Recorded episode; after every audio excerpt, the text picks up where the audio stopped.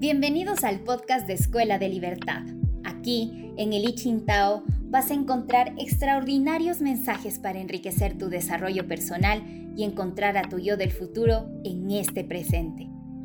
Durante esta temporada exploraremos el atemporal mensaje de los hexagramas del maravilloso I Ching a través de la hermosa poesofía que Alejandro Jodorowsky nos dejó en su libro Ojo de Oro, junto con las enriquecedoras reflexiones de Chen Tuang las cuales nos permitirán tomar decisiones más acertadas, manteniendo así nuestro designio espiritual. Otro fabuloso momento para desarrollar el bello arte de vivir para un buen partir.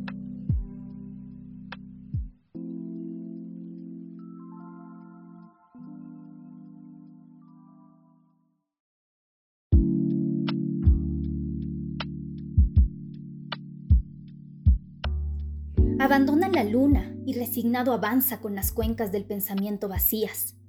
Abandona el exorcismo que alimenta tus demonios. La repulsión del deseo lo acrecienta. Abandona la codicia y danza sin pensar en obtener. Conviértete en una llamarada.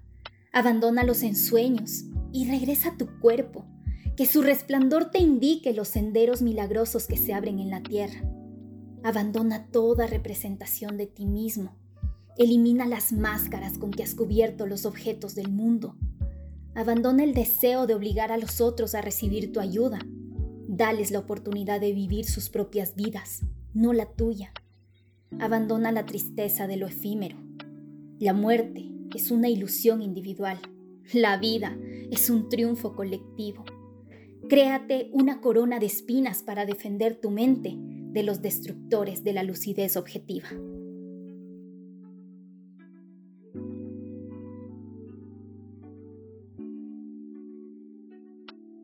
Hermosas las imágenes y las palabras que Jodorowsky nos transmite a través de este verso para acercarnos al mensaje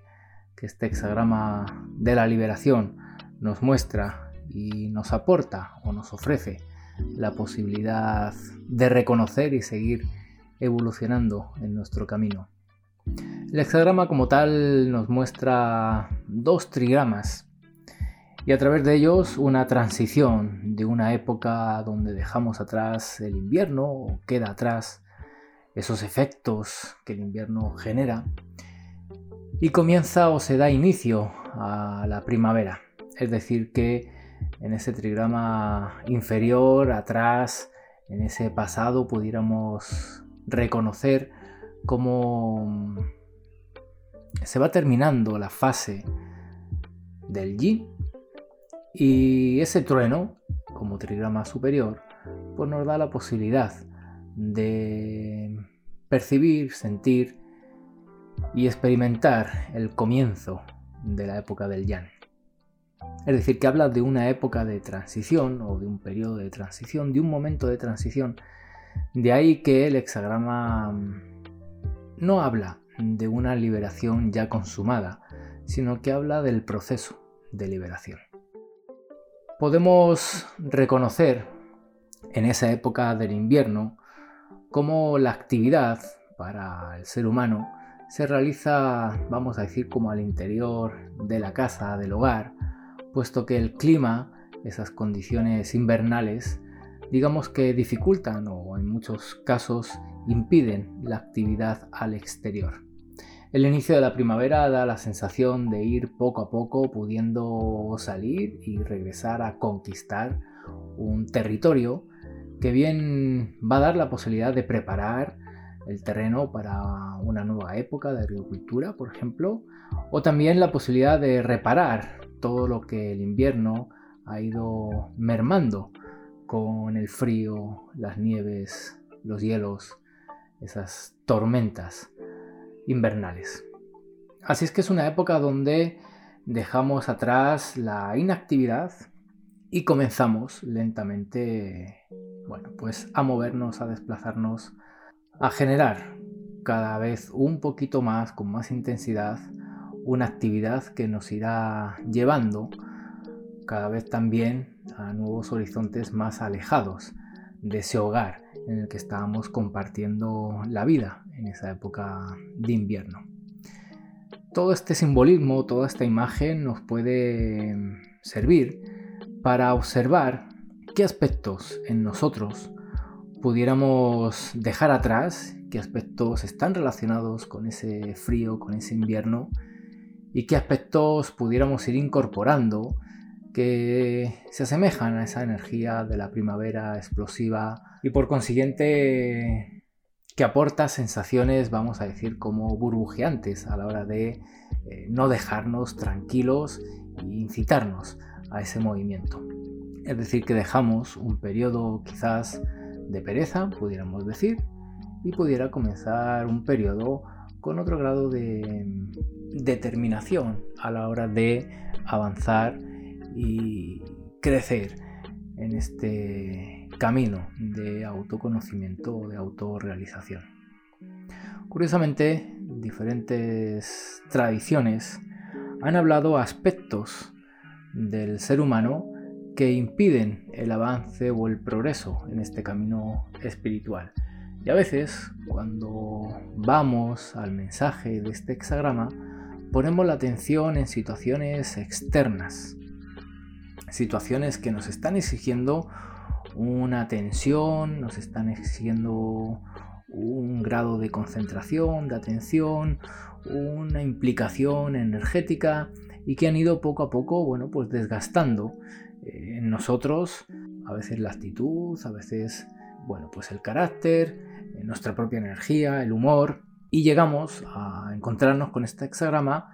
que nos habla como si esa época que estamos transitando estuviera cerca de terminar. El caso es que ponemos la atención en esa situación aparentemente externa y vamos en búsqueda de cómo pudiéramos acelerar ese proceso de liberación, ese proceso de culminación de esa época, de esas circunstancias, esas situaciones que exigen de nosotros quizás algo más de lo que en nuestra vida cotidiana solemos entregar y que a la hora de sentir ese desgaste, bueno, pues llega un momento donde pedimos a la vida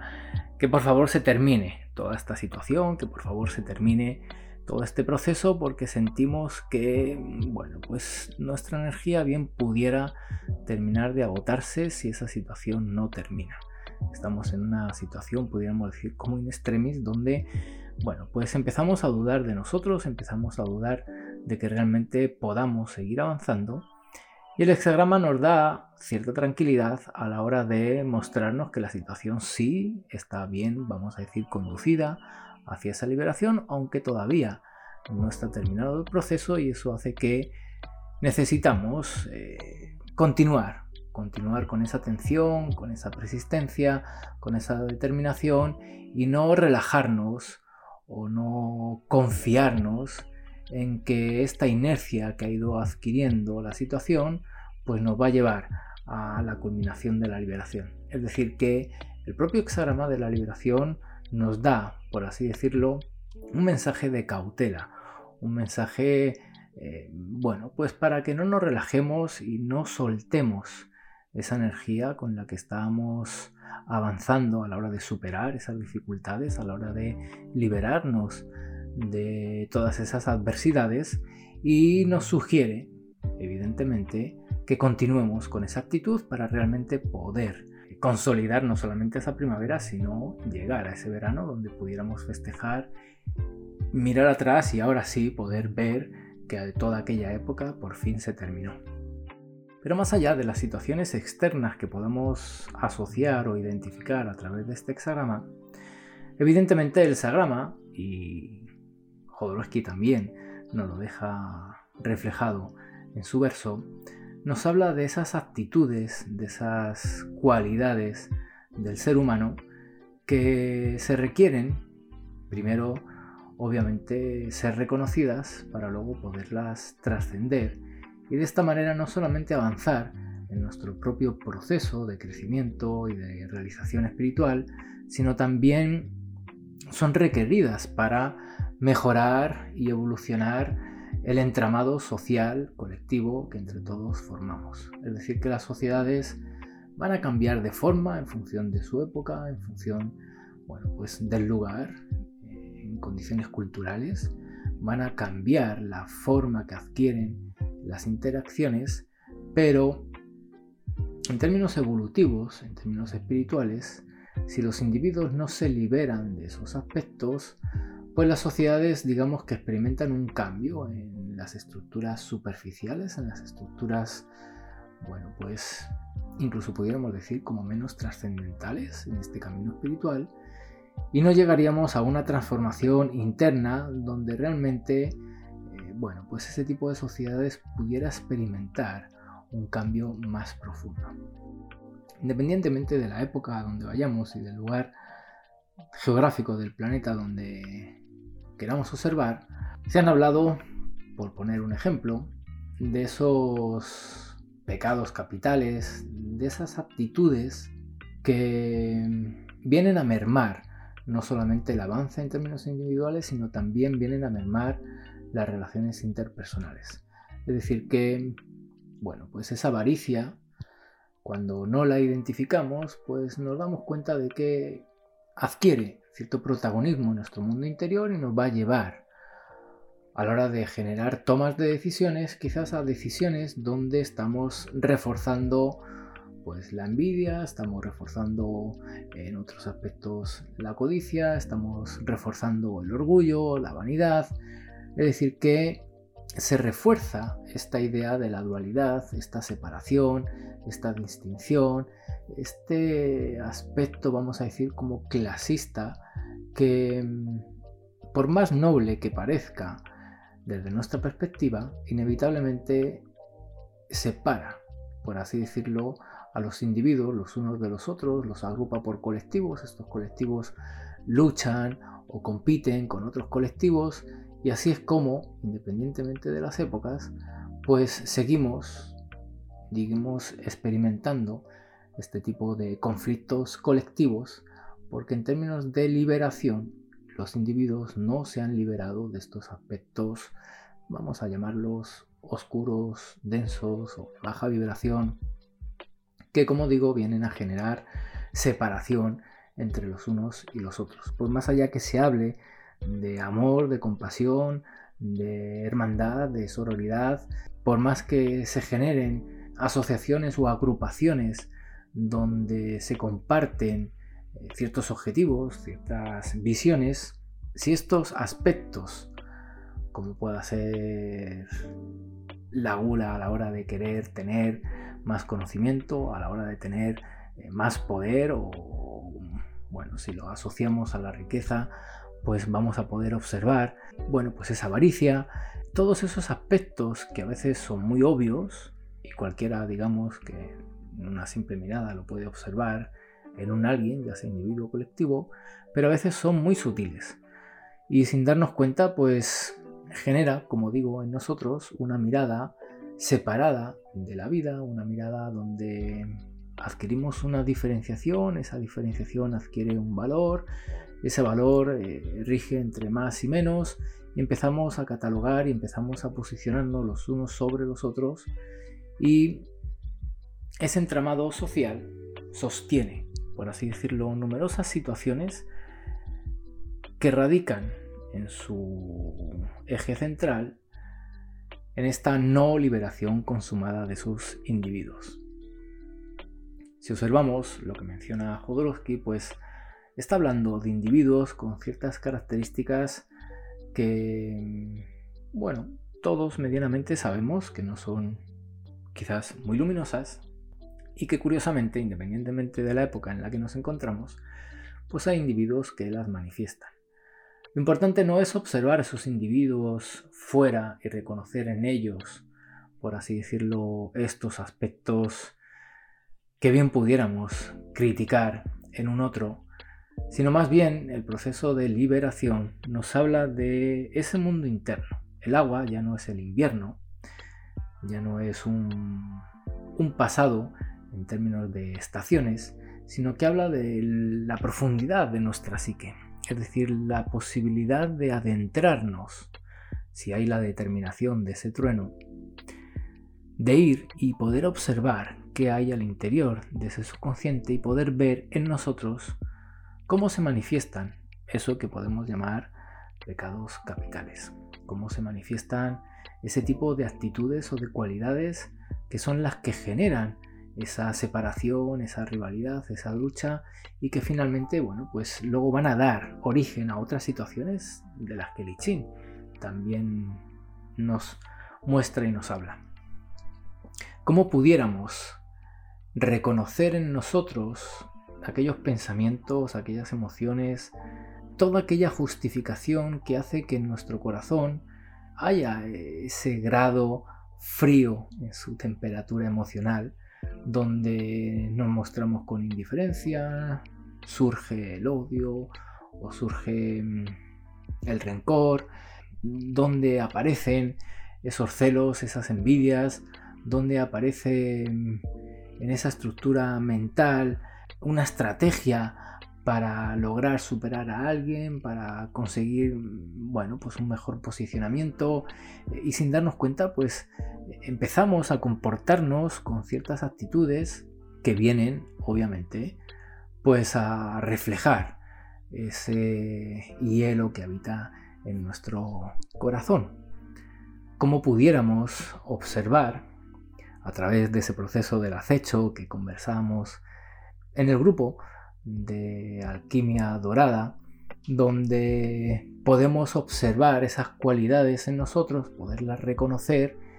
y ese proceso de liberación acelerarlo, potenciarlo, eh, direccionarlo hacia una culminación. Puesto que si observamos a la raza humana, pudiéramos decir que desde hace miles de años,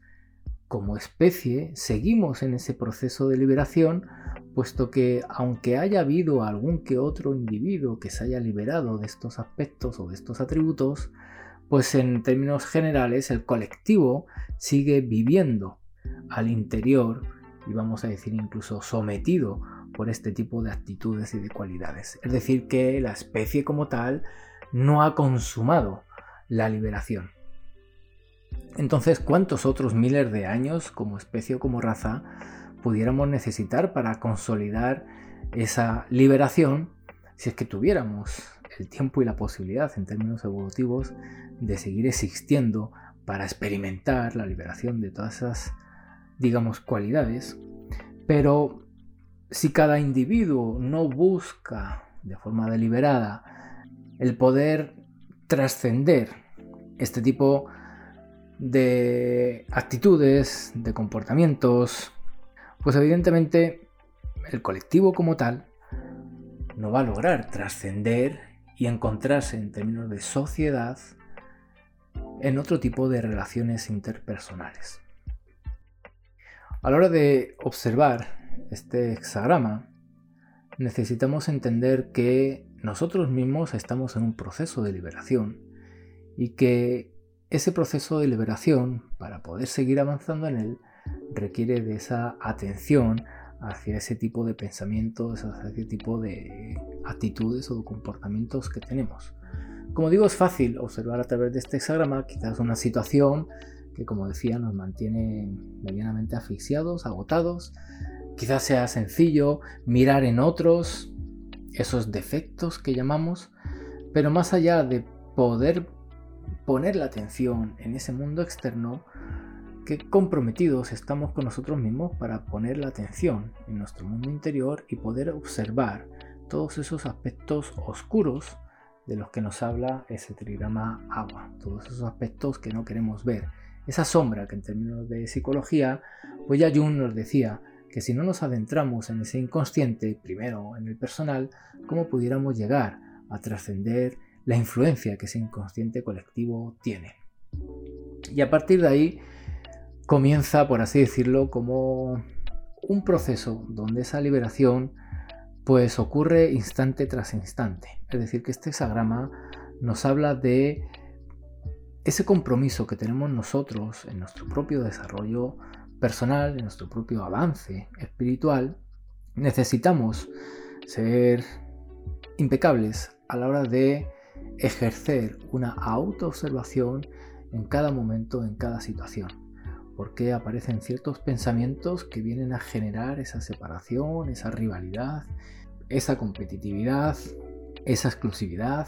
esa búsqueda de diferenciarnos y como decía antes, eh, sentir que nos ponemos por sobre un otro o también ocurre que nos sentimos por debajo de un otro y esa sensación pues también hace que nos sintamos separados, no solamente de ese individuo, sino del colectivo, en este caso de la raza, de la especie, pero también separados de la vida. Es decir, que el proceso de liberación nos habla de cómo trascender esa dualidad. Es decir, que en términos espirituales, si no hemos incorporado que nuestra realización está en ese lugar que podemos denominar no dualidad, o como lo llamaban los chinos, el estado de, Tao, ese Uchi o ese estado de Wu Wei, donde habla de una unidad, donde habla de una totalidad, donde esa mente pues funciona en términos colectivos y en lugar de competencia pues aparece la cooperación como una ley, vamos a decir, evolutiva. Si no ponemos en ese aspecto nuestra realización personal, pues cualquier otra realización que esté dentro de una estructura de dualidad va a seguir alimentando, nutriendo todos estos aspectos de los que estábamos hablando y por consiguiente todas aquellas situaciones que surgen a raíz de la interacción a través de esos aspectos. Es decir, que si yo salgo a la calle con cierto grado de vanidad o con cierto grado de orgullo, pues posiblemente a un otro se le despierte el deseo de alcanzar lo que yo tengo o de tener lo que yo tengo, al otro se le puede despertar la envidia por verme en un lugar diferente al que él se encuentra. Es decir, que a veces reconocemos los éxitos de alguien y sin darnos cuenta estamos aplaudiendo a la vanidad, estamos aplaudiendo al orgullo, estamos aplaudiendo a este tipo de aspectos que vienen como contraparte a dar la posibilidad de que otros aspectos también se despierten y entre ellos empiecen a interactuar. Es decir, que más allá de estos pecados capitales, hay otros aspectos que vienen como a equilibrar, vienen como a generar una actitud, vamos a decir, como saludable, equilibrada, armónica, no solamente para nuestro mundo interno, sino para la relación social, para esas relaciones interpersonales. Si observamos como tal el hexagrama y observamos ese trueno y observamos el agua, pudiéramos hablar de la relación frente al miedo, de cómo manejamos el valor o el coraje. Si, bueno, pues ese miedo se apodera de nosotros, nos vamos a quedar en esa sensación temerosa y no vamos a salir a ese mundo exterior del que hablamos, aunque el invierno dé la sensación de que ha terminado. Vamos a tener el miedo de que llueva, vamos a tener el miedo del frío, vamos a tener el miedo de no encontrar eh, comida. Es decir, que ese miedo a posibles eventos no va, digamos, como a impedir el avance o el progreso. Del otro lado, vamos a tener otro exceso, pero ahora, bueno, pues eh, en términos de desequilibrio, un exceso del valor, de, bueno, pues de ese coraje, eh, donde vamos a tener una actitud temeraria, es decir, que frente a ciertos riesgos que bien pudiéramos observar en términos, digamos, como de, manejo, es decir, que vamos a poder manejar ese riesgo, vamos a poder desenvolvernos dentro de ese, bueno, pues, eh, de esa dificultad, de ese peligro. Eh, hay un punto intermedio entre ese temor que nos impide avanzar o ese pánico que nos impide avanzar y esa temeridad que nos lleva a superar ciertos límites, a ir más allá y a exponernos, por así decirlo, frente a esos peligros, frente a esas situaciones de dificultad. Es decir, que estamos viendo que hay actitudes que pueden, digamos, caerse hacia un lado e impedirnos avanzar y hay otras que, aunque dé la sensación que nos lleven a avanzar, si esos individuos que, por ejemplo, son temerarios, es cierto que quizás superan ciertos límites que otros no lograron, pero frente al resto, lo que van a despertar, por un lado, puede ser la admiración y van a aplaudir, bueno, pues esa temeridad, pero también van a despertar quizás esa envidia o quizás esa búsqueda de replicar o de repetir, siendo que pues habrá individuos que en ese intento no tengan ciertas habilidades, no tengan, bueno, por cierto manejo de su mundo interno y frente a esas situaciones pues quizás no pasen como los otros esas adversidades o esas dificultades y se queden en esos intentos.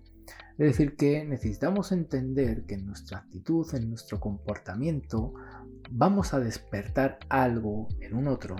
Y si no reconocemos cómo es esa interacción, que evidentemente en muchas situaciones no buscamos, pero se da dentro de esta naturaleza humana, a la hora de observar qué es lo que se despierta en el otro cuando me comporto de una manera, cuando me comporto de otra, cuando me coloco en un lugar o me coloco en otro, si no observamos todo eso, pues como decía al principio, el ser humano en términos de épocas cambia la sociedad, cambian las formas, cambian las maneras, pero en el fondo esa liberación no ocurre y seguimos, por así decirlo, experimentando esa vida en términos de dualidad. Y ya sabemos que la dualidad, según el I Ching, pues tiene una serie de situaciones que no vamos a poder evitar. Es decir, que esa situación de la que estamos ahora aparentemente a punto de liberarnos, si no observamos desde qué actitud o desde qué comportamiento se despertó, se empezó a construir, terminó manifestándose en nuestra vida y ahora queremos liberarnos de esta situación porque vemos que estamos agotados y que pudiéramos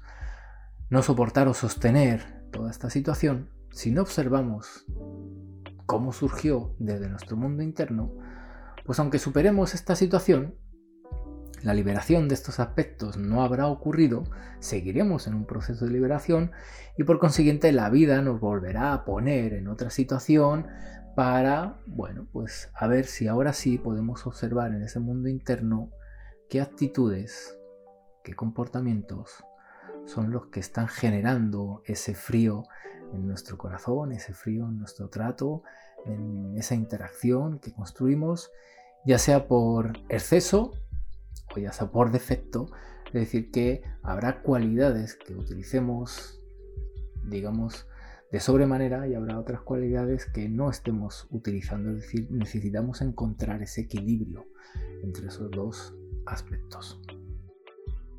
Así es que la liberación habla de la posibilidad de observar todo este movimiento interno, poder observar cómo se relaciona el término de yin, el comienzo del yang, el, término del invierno, el comienzo de la primavera y, y, antes de llegar y querer llegar a ese verano, que por lo general todo el mundo quiere ir a ese verano, cuando se acerca el chino a cualquier oráculo, cuando va alguna mentoría, alguna consultoría, es como que rápido uno quiere llegar a ese verano sin observar qué es lo que tiene que dejar marchar, qué es lo que tiene que dejar atrás. Y a veces, obviamente, no estamos hablando de cosas materiales que bien pudieran ser un reflejo de aspectos internos, sino que son, como digo, actitudes, cualidades que si no las identificamos, pues van a construir nuevas situaciones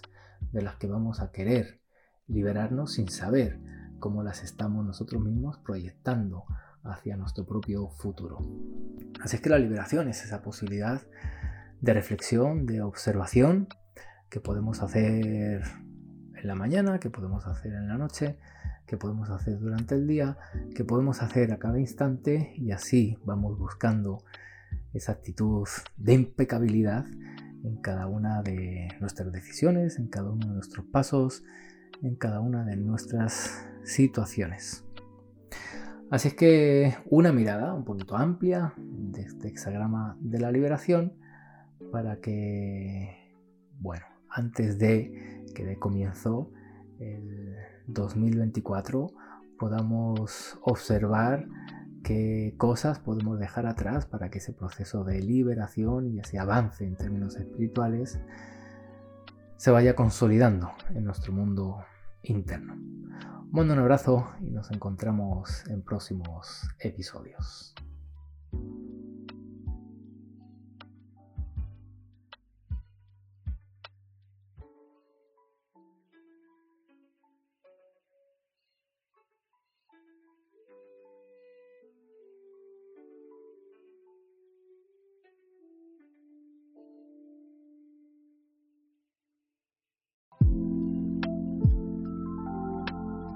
Si quieres conocer más de nuestro universo, recuerda visitarnos en www.taomentoring.com.